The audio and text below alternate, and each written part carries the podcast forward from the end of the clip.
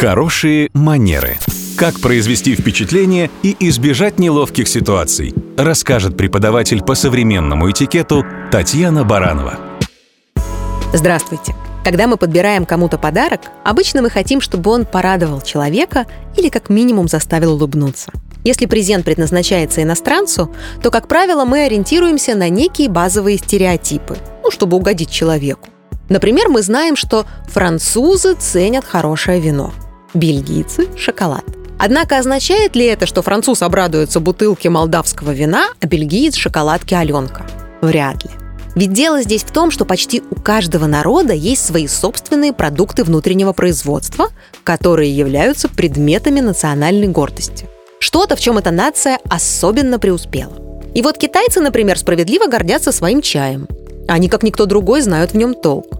Есть ли смысл дарить им британский чай? Любой иностранный аналог своей национальной гордости всегда воспринимается, если не в штыки, то как минимум неоднозначно. То есть можно, конечно, россиянину подарить шведскую водку, и он, наверное, даже порадуется. Но, скорее всего, будет приговаривать при этом, что, мол, наш-то лучше. Так будут говорить бразильцы о подаренном вьетнамском кофе, англичане о немецком фарфоре, а итальянцы о кожаной сумке из ЮАР. Уж лучше порадовать иностранца диковинкой, своим собственным национальным колоритом, хохломой или гжелью, например.